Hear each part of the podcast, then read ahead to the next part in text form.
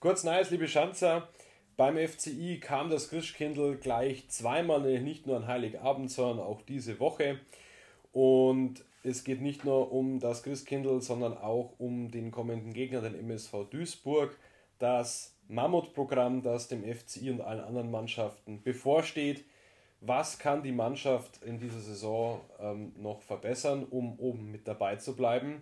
Und es geht auch nochmal um den Dezember 2020, bei dem sich beim einen oder anderen Mitstreiter in unserer Liga die Ereignisse regelrecht überschlagen haben.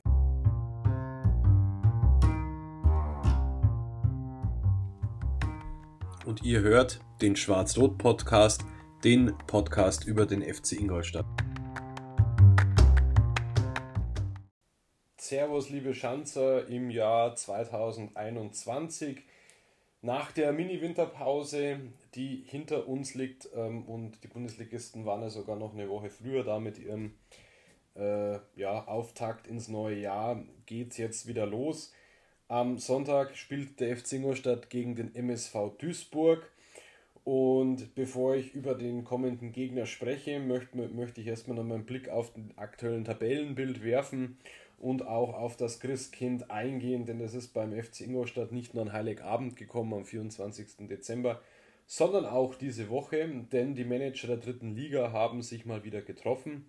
Es ging Gott sei Dank dieses Mal nicht um Restart-Formate oder irgendwelche Scharmützel, sondern man hat sich schiedlich friedlich äh, mehrheitlich darauf verständigt, dass man in der Restrunde, weil die Hinrunde ja noch nicht abgeschlossen ist, ähm, es wieder zurückgeht zu fünf Wechseln. Ähm, diese Regelung greift dann ab dem 20. Spieltag. Das heißt, die Regelung greift für das Spiel gegen den FSV Zwickau dann nicht. Das ist das Nachholspiel noch aus der Hinrunde. Das ist natürlich für den FCI ein großer Erfolg, dass man sich durchsetzen konnte. Thomas Oral hat ja immer wieder, ähm, teilweise auch mit ja, sehr verbalen äh, Zwischentönen, das, die Rückkehr zu fünf Wechseln gefordert. Ähm, was ich stets nachvollziehen konnte. Ähm, meine Meinung war halt immer dazu, nochmal zu versuchen, bei ähm, den Managern hier für eine Mehrheit zu sorgen oder zu einer Mehrheit zu kommen. Das ist nun bei der jetzigen Tagung gelungen und das ist natürlich gut, weil rein aus sportlicher Sicht ist natürlich bei dem Mammo-Programm, das allen Mannschaften bevorsteht. Viele Mannschaften haben auch noch mehr als ein Nachholspiel zu wieder ähm, nachzuholen. Der FC ist ja bisher nur mit einem Nachholspiel ja wirklich sehr glimpflich durch die Saison gekommen, hat da sehr viel Glück gehabt. Man hätte das hätte auch anders ausgehen können bis jetzt. Und, und das Argument, was die Schanze ja immer vorangeführt haben, war, äh, man muss ja auch nicht fünfmal wechseln, sondern man kann auch nur dreimal wechseln, weil die Vereine ähm, vor allem zu Beginn der Saison das Argument ins Feld geführt haben, dass man ja dementsprechend Punktprämien und ähnliche Dinge dann an die Spieler bezahlen muss, die man einwechselt. Aber das Thema ist jetzt Gott sei Dank abgehakt. Ab dem 20. Spieltag gibt es wieder fünf Wechsel. Und da ja Thomas Ohr so ein großer Verfechter davon war, gehe ich mal auch stark davon aus, dass er öfters von diesen fünf Wechseln dann Gebrauch machen wird und vielleicht dann auch mal früher ähm, als bisher üblich zum Teil auswechseln wird. Ja, es geht in die Restrunde. Ähm, es sind bisher 17 Spieltage gespielt. Das heißt, ähm, noch zwei Spieltage, dann ist die Hinrunde offiziell abgeschlossen. Dann geht es ab dem 20. Spieltag in die Rückrunde. Deswegen werde ich jetzt auch auf den äh, Begriff Restrunde ähm, verwenden, um das ähm, deutlicher, nicht immer von Vor-, äh, Hinrunde und Rückrunde zu sprechen. Und die Ausgangslage ist ähm, folgende: Dynamo Dresden ähm, ist mit 35 Punkten und 17 Spielen äh, Tabellenführer. Danach kommen gleich wir mit 28 Punkten aus 16 Spielen.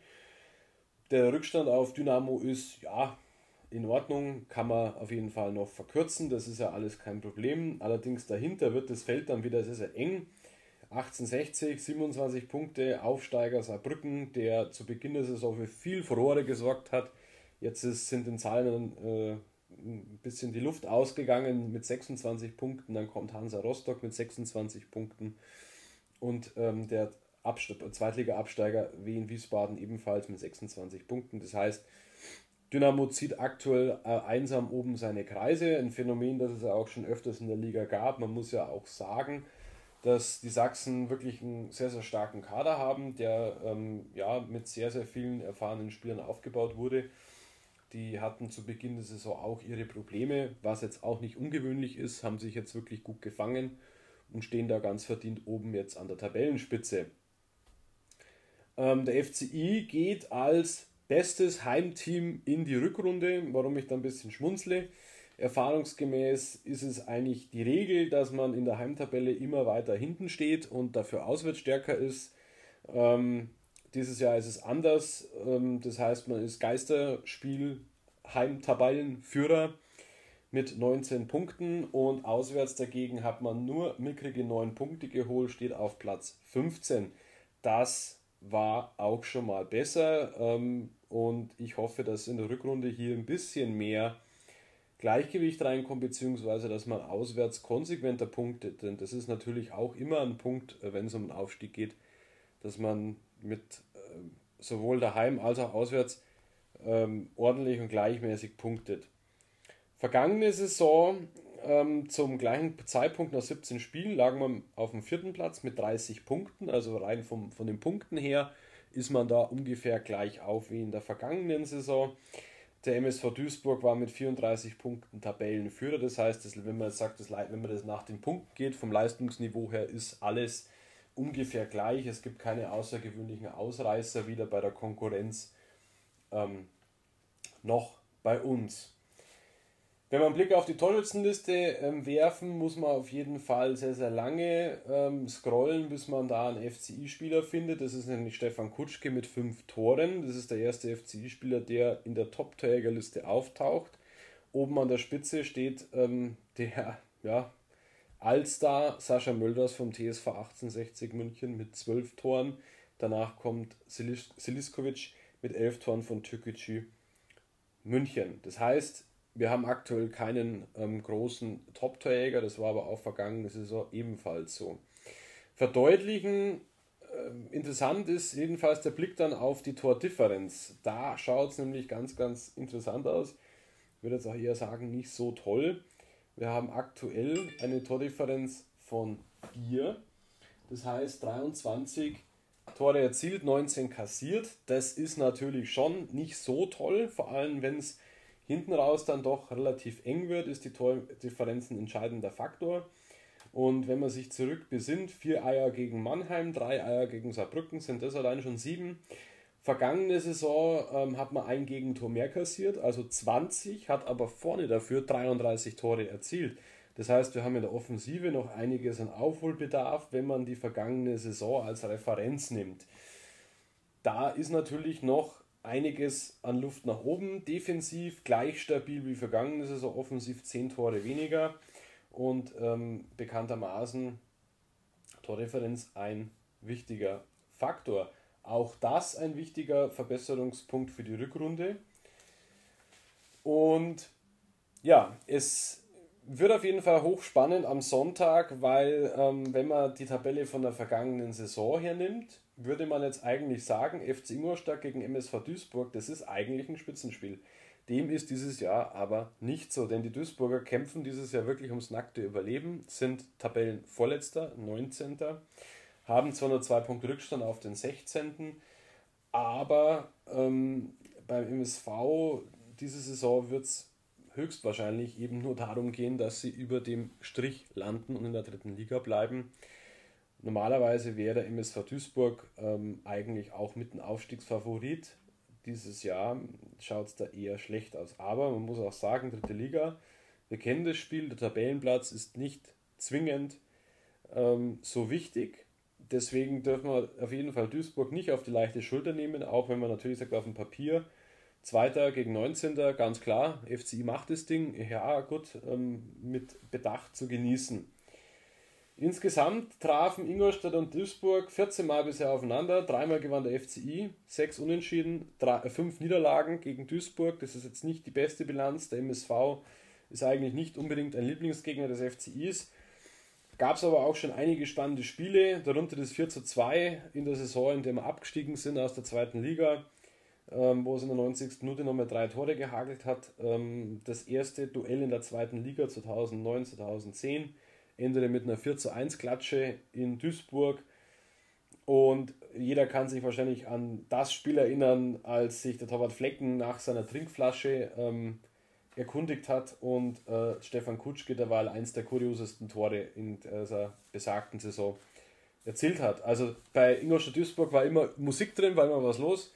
Das soll doch ein gutes Omen sein. Ähm, spieltechnisch Mai erwarte ich jetzt natürlich nicht so viel. Beide Mannschaften kommen aus der Mini-Winterpause heraus. Natürlich der FCI mit ein bisschen mehr Selbstvertrauen ähm, als Tabellenzweiter. Allerdings könnte da vielleicht auch noch das 3-3 gegen Saarbrücken ein bisschen nachwirken wo man eine Führung hergegeben hat. Und naja, lassen wir uns mal überraschen.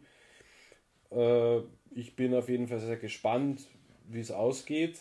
Und das ist auch ein guter Übergang, wenn man auf die kommenden Spiele äh, guckt, denn das Programm im Januar ist wirklich ein knüppeldickes Programm. Der Rhythmus wie folgt: Sonntag, Mittwoch, Montag, Sonntag, Mittwoch, Samstag. Am kommenden Sonntag geht es gegen den MSV Duisburg. Den Mittwoch darauf steht das Aus, ähm, Nachholspiel auswärts gegen den FSV Zwickau an. Am Montag darauf wiederum geht es gegen den TSV 68 München im Grünwalder Stadion.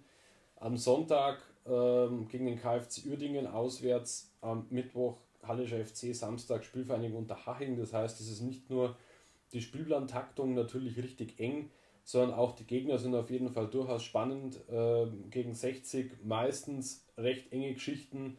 KFC Uerdingen, ja, machbar, aber jetzt auch nicht der, der Referenzgegner, wo wir ähm, immer so geglänzt haben. Hallischer FC, ja, auch eher so ein Gegner, wo du sagst, ui, wird eine enge Geschichte und unter Haching auch kein Gegner, den man auf die leichte Schulter nehmen sollte.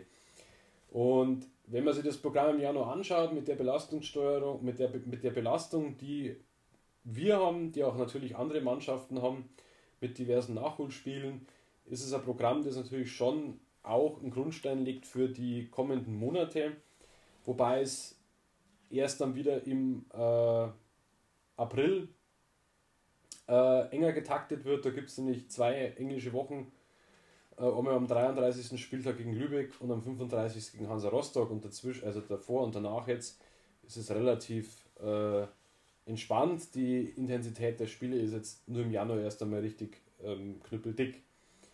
Das heißt, ein guter Start vorneweg gegen Duisburg, gegen Zwickau und natürlich auch gegen 60 wäre natürlich super, um Druck auf Dynamo Dresden auszuüben, weil natürlich weiß man jetzt auch nicht, was die Dresdner wie diese aus dem Startblock rauskommen ähm, und natürlich um auch hinten die Konkurrenz auf Distanz zu halten. Denn mit gegen 60 ähm, geht es durchaus gegen eine Mannschaft, die dieses Jahr recht konstant spielt, überraschenderweise, weil ich eigentlich gedacht habe, dass die Liste wieder ein bisschen abfallen, aufgrund vieler Ab, äh, Abgänge. Aber die machen das bis jetzt eigentlich ganz gut ähm, und deswegen gut rauskommen aus dem Startblock und dann kriegen wir das auf jeden Fall hin, hoffe ich doch. Ähm, an dem alten Zustand der Geisterspiele wird sich so schnell nichts ändern. Das ist, glaube ich, Fakt, nachdem wir letztes Jahr im Sommer mal kurz äh, Zeit hatten, uns wieder an Biergartenbesuche zu gewöhnen, an Fußballspiele mit großen Abständen und wenigen Zuschauern äh, ging es relativ schnell wieder, dass alles zugesperrt worden ist, beziehungsweise dass Massenveranstaltungen gleich wieder verboten worden sind. Natürlich vollkommen zu Recht. Und das Thema Geisterspiele steht ja auch, stand ja jetzt auch letztes Jahr eigentlich ab dem Zeitpunkt, wo wieder ohne Zuschauer gespielt wurde, auch nie wieder große Debatte, dass man wieder öffnet, weil es einfach nicht verantwortbar wäre aufgrund des Infektionsgeschehens, das leider nach wie vor in Deutschland ähm, stattfindet. Meine persönliche Einschätzung ist, glaube ich, wir werden wahrscheinlich bestimmt bis März, denke ich mal, ähm, wahrscheinlich keine Zuschauer mehr im Stadion erleben. Wir haben jetzt Anfang Januar. Ähm, der Lockdown ist jetzt heute ähm, oder beziehungsweise ähm, am Son Sonntag von Bund, äh, von der Ministerpräsidentenkonferenz beschlossen worden. Heute hat der Freistaat Bayern bzw. die Staatsregierung ähm, ergänzende Regelungen beschlossen, ähm, bis Ende Januar verlängert worden. Das heißt, das haben wir bei Anfang Februar, ähm, also März, ich schätze mal März, April, mein persönliches Orakel, wenn wir definitiv keine Spiele mit Zuschauern haben. Und wenn ich ganz ehrlich bin, ich glaube, bin mir auch ziemlich sicher vom Gefühl her einfach, wie man wie es jetzt einfach die letzten Wochen, Monate entwickelt hat, ähm, dass es wahrscheinlich so schnell und damit man nicht dieses Jahr, werden wir, glaube ich, keine Stadien mehr erleben, die komplett voll sind, wenn dann mit regulierter Zuschauerzahl, so wie wir das bereits erlebt haben, äh, was meiner Ansicht nach gut funktioniert hat, vom, von den Hygienekonzepten her, was absolut in Ordnung war, glaube ich, wird sie so schnell äh, da nichts mehr tun. Was mich auf jeden Fall ähm, auf was hinweisen lässt, und zwar hat ähm, der FC Ingolstadt mit unserem Fanverstand Martin Bergmeier, der auch beim Schanzer Zeitspiel mit dabei ist, äh, ein Interview geführt. Und ähm, da möchte ich einfach kurz ein, ein ähm, Teil des Interviews vorlesen, ein Zitat, ähm, das finde ich mir persönlich wirklich sehr aus dem Herzen gesprochen hat, weil besser kann man diese geistische Problematik für ein, aus Fansicht definitiv nicht erklären. Und zwar, ich für meinen Teil weigere mich, ein Geisterspiel annähernd als Normalität zu akzeptieren. Es mag vielleicht derselbe Sport sein, ist aber eine rundum triste Veranstaltung, die meilenweit von allem entfernt ist, das den Fußball, wie ich ihn schätze, ausmacht. Ich verlinke euch den, das komplette Interview in den Show Notes, könnt ihr nochmal nachlesen. Auf jeden Fall sehr, sehr spannendes Interview. Ähm, und ja, dem, der Einschätzung kann man sich eigentlich nur nahtlos anschließen. Mir ist es, ich möchte es vielleicht nur persönlich ein bisschen äh, darlegen, wie es mir da so ergangen ist.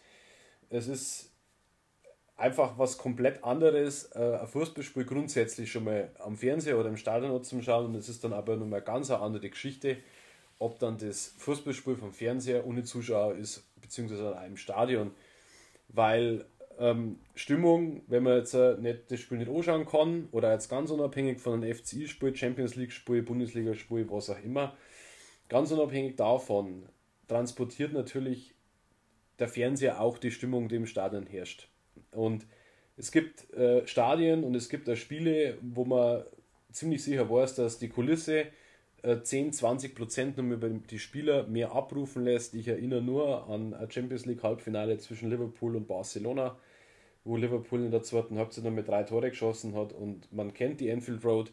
Wenn es da um Wurst geht, dann geht es da richtig, richtig zu. Äh, und das ist natürlich aber bei ganz vielen Spielen in Bundesliga-Standorten so, dass die Stimmung einfach herausragend ist. Das kriegt man am Radio mit, das kriegt man im Fernsehen mit, das kriegt man in einer einfachen Zusammenfassung in der Sportschau einfach mit.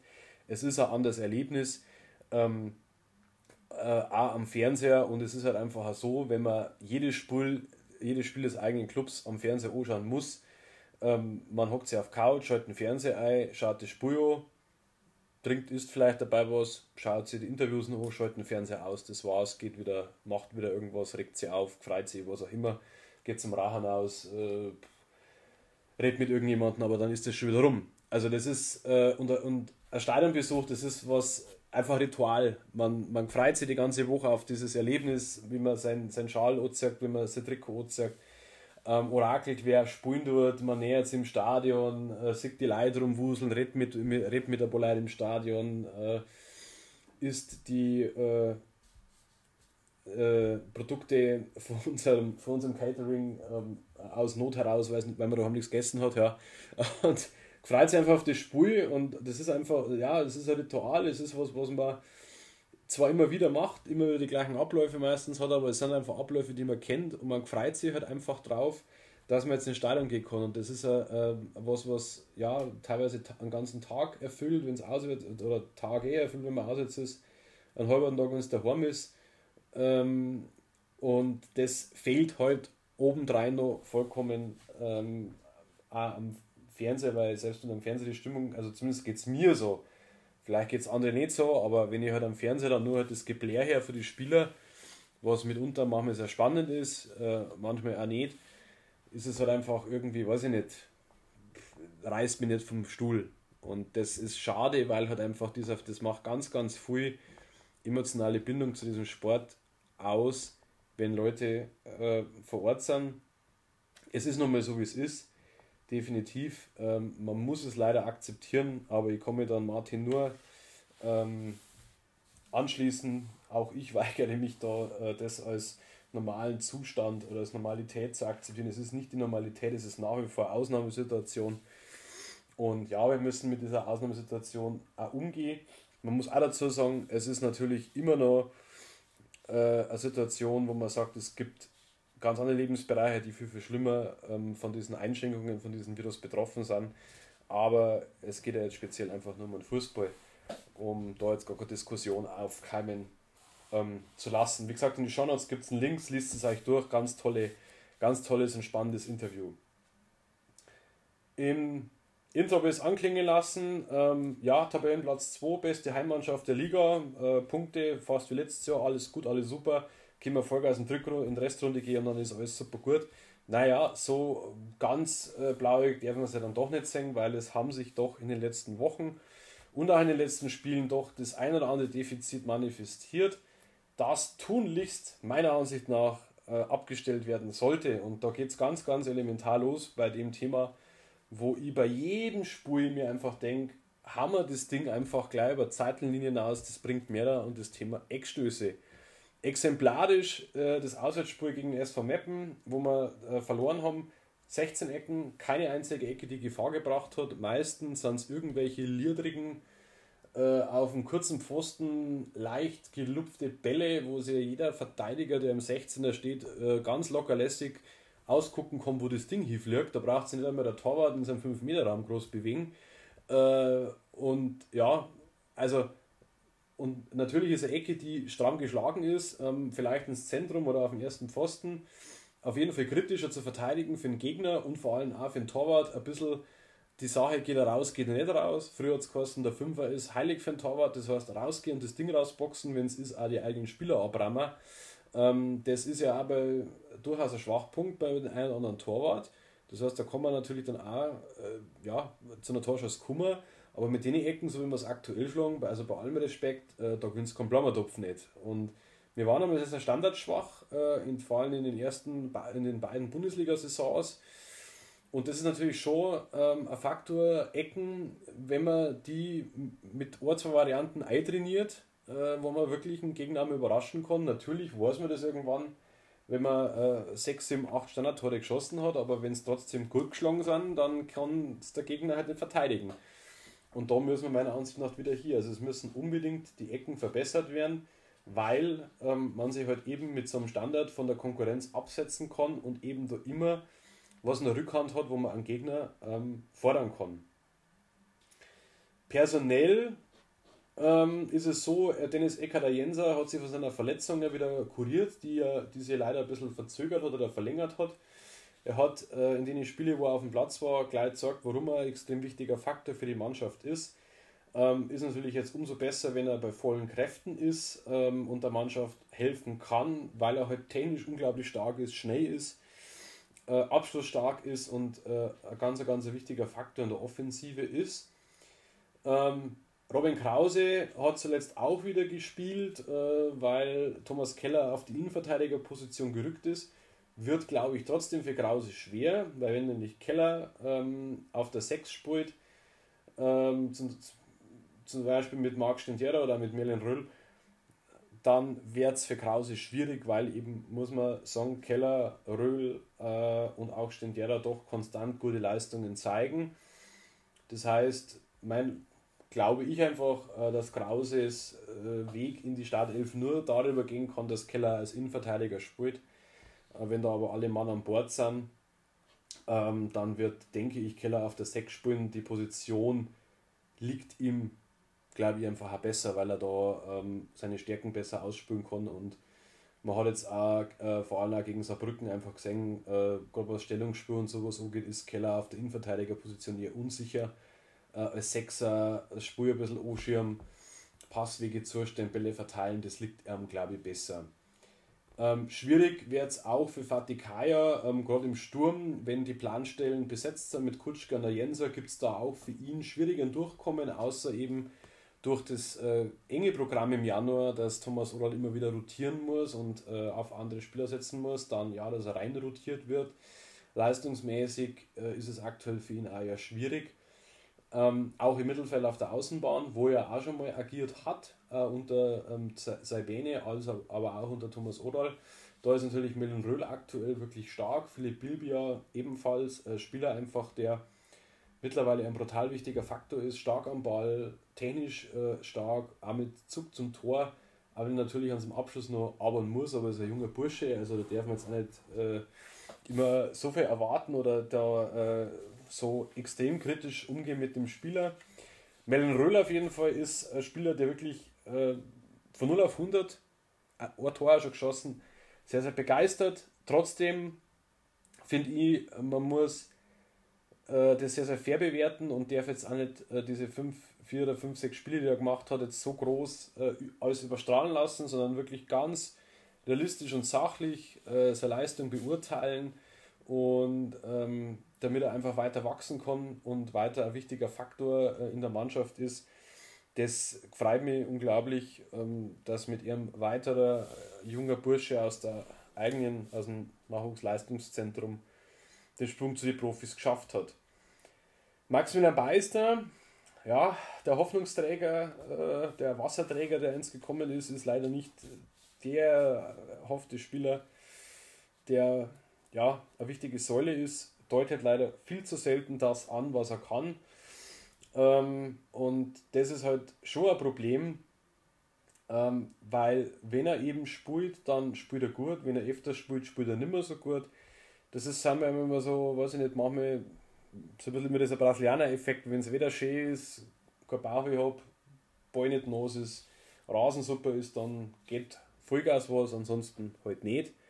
Das ist zu wenig. Ich glaube, Maximilian Beister wird mit der aktuellen, aktuellen Leistungsvermögen sehr, sehr schwer haben, da auf den Stammplatz zu ergattern. Ähm, es ist, glaube ich, jetzt auch, äh, ich kenne jetzt die Vertragssituation nicht genau, aber wenn der Vertrag dieses Jahr auslaufen sollte, äh, braucht er wirklich in der Restrunde sehr, sehr gute Argumente, dass er einen Anschluss, eine Anschlussbeschäftigung kriegt.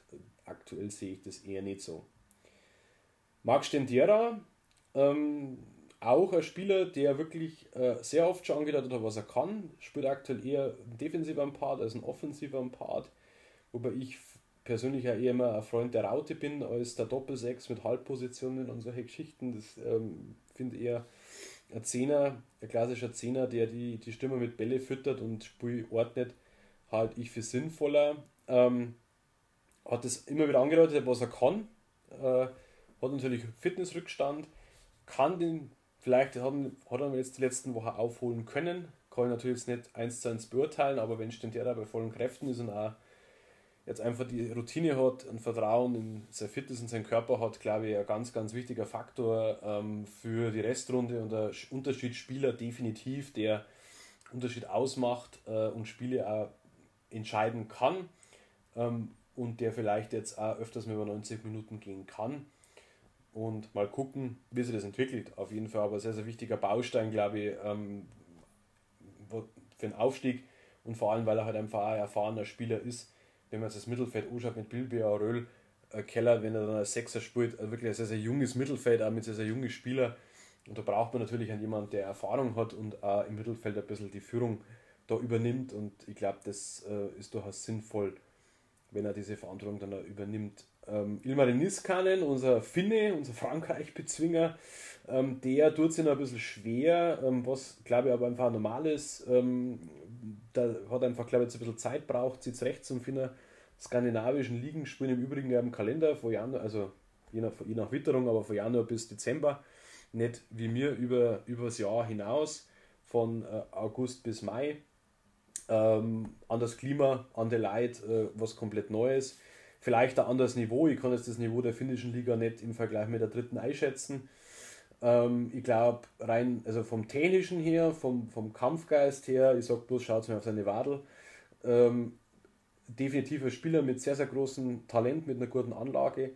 Ähm, wenn ich mir das anschaue, was ich bei ihm bei seinem alten Verein gesehen habe, äh, ein Spieler, der wo auch einen guten Zug zum Tor hat, einen guten Schuss hat, da mir da ich mir auf jeden Fall wünschen, dass sie eher öfters einmal sowas traut äh, und den Weg zum Tor sucht, den Abschluss sucht so glaube ich auf jeden Fall äh, ein Spieler, wo noch wirklich viel Luft nach oben ist. Ich glaube, dass er mit seiner Entwicklung bei Weitem noch nicht am Ende ist und ich hoffe, dass er in der Restrunde das abrufen kann und uns da öfters entzückt. Grundsätzlich, spielerisch äh, muss man sagen, ist es so, das, das ist mein Eindruck, äh, hat sie vor allem die letzten Wochen vor der Pause 1 gezeigt, dass man immer wieder in vielen Spielen in der zweiten Halbzeit ein komplett anderes Gesicht gesagt hat als in der ersten. Das heißt, ein Gegner viel mehr ins Spiel kommen hat lassen, das Spiel den Gegner überlassen hat, sehr, sehr passiv geworden ist und sie so auch in die eigene Hälfte drücken hat lassen. Das heißt, man hat das Spiel nicht mehr selber in der Hand gehabt, im Griff gehabt, sondern hat sie da ein Stück weit vom Gegner äh, leiten lassen und dem die Führung auf dem Platz überlassen. Das ist natürlich nicht unbedingt äh, das Richtige. Ähm, es wäre wünschenswert, wenn die Mannschaft zukünftig einfach wieder von der ersten bis zur 90. Minute äh, durchziehen kann. Natürlich nicht einen Gegner an Wand spielen, äh, sondern dass man einfach da konstant äh, am Ball bleibt und versucht, das Spiel durchzudrücken und dann aber auch eine flexiblere Spielanlage hat und nicht dann wieder in so altes Muster zurückfällt und die Bälle bloß vordreschen dort, sondern einfach einmal den Ball flach halten, ein bisschen äh, Angriffe aufbauen und da einfach mehr Flexibilität, mehr Ideen ins Spiel integriert. Das wäre eine wichtige Geschichte ähm, für die Restrunde, weil das hat mir eigentlich die letzten Wochen und die letzten Spiele überhaupt nicht mehr gefallen, auch gegen Saarbrücken. So sehenswert das Spiel war von der Spannung her, das 3-3 hätte es nicht braucht. Natürlich Elfmeter für Saarbrücken, der keiner war, ja, ja, alles gut, alles recht. Äh, ich bin aber keiner, der wo dann was am Elfmeter nachweint, sondern ich finde, wenn man in Führung liegt, ähm, dann muss man das halt einfach runterspulen und dann kann man sich dann in einem Elfmeter äh, da ewig aufhalten. Ähm, das sind die Dinge, wo ich denke, wo die Mannschaft sich auf jeden Fall verbessern muss für die Restrunde, um eben da gefeit zu sein. Natürlich, ja, nur das große Mama-Programm. Und dann hoffe ich, denke, dass sie das Tabellenbild einmal ein bisschen glatt zieht, aber ich glaube es ehrlich gesagt nicht. Ich glaube, dass das wirklich wieder sehr, sehr lang eine ganz offene Geschichte wird. So, und zu guter Letzt, ähm, ja, der Dezember 2020 war ein Jahr, in dem, oder ein Monat, wo der eine oder andere äh, Verein gesagt hat, ja, jetzt haben wir ein Problem, weil nämlich äh, zwei Vereine ähm, auf Investorensuche gehen müssen. ein Club hat diese fast abgeschlossen, der andere nicht. Und zwar geht es um den Krefelder Club KFC Uerdingen und um den Hauptstadtclub Türkgücü München. Ähm, beim KFC Uerdingen ist ein gewisser Michael Pon, Ponmarev, Ponomarev ähm, Investor seit einigen Jahren. Äh, das Ziel vom KFC Uerdingen oder auch von ihm war, dass man in der zweiten Liga landet. Ähm, und da eben das Grotenburg-Stadion äh, ja, saniert werden muss. Und da sehr lange äh, Diskussionen scheinbar zwischen Stadt und Investor und Club und hin und rauf und runter gab, wer denn jetzt diese ähm, Sanierung den bezahlen möge und was sie denn wohl kosten würde. In Deutschland kostet eh alles mehr, was, was geplant ist, vor allem bei Sanierungen, ähm, ist man eben halt dann zeitweise umgezogen. Aktuell in Düsseldorf, ansässig geworden. Ähm, und jetzt hat er gesagt, der Investor, nein, ich mag ich nicht mehr, Clubentwicklung stagniert, bin ich zufrieden.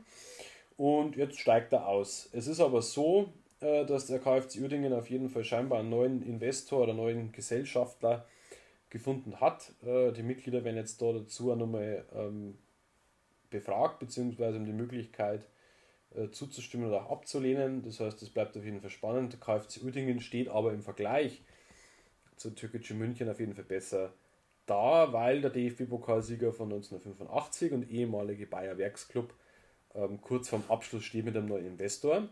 So weit ist Türkgücü München indes nicht, denn ähm, letztes Jahr im Dezember hat die Meldung eingeschlagen wie eine Bombe. Ähm, Hassan Kivran, der bisherige Mäzen von Türkgücü München, hat eigentlich gesagt, ja, ist klar, Leute, ich bin raus. Ähm, das ist natürlich blöd, vor allem, ähm, weil laut Kicker und Meldungen vom Bayerischen Rundfunk ähm, man bisher in dieser Saison ein Minus von 1,9 Millionen Euro erwirtschaftet hat oder eben nicht erwirtschaftet hat und für die restliche Runde nur mit einem Minus von 2,1 Millionen Euro rechnet.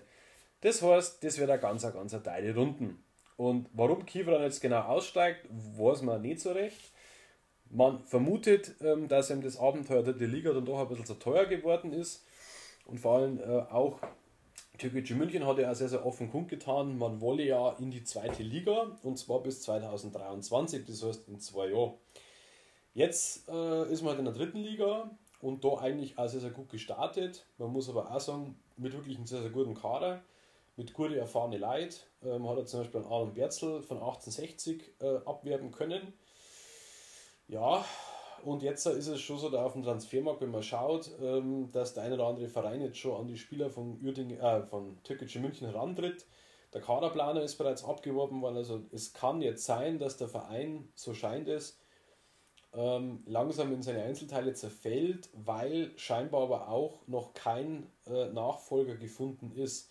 15 Tage hat aber Türkische München noch Zeit.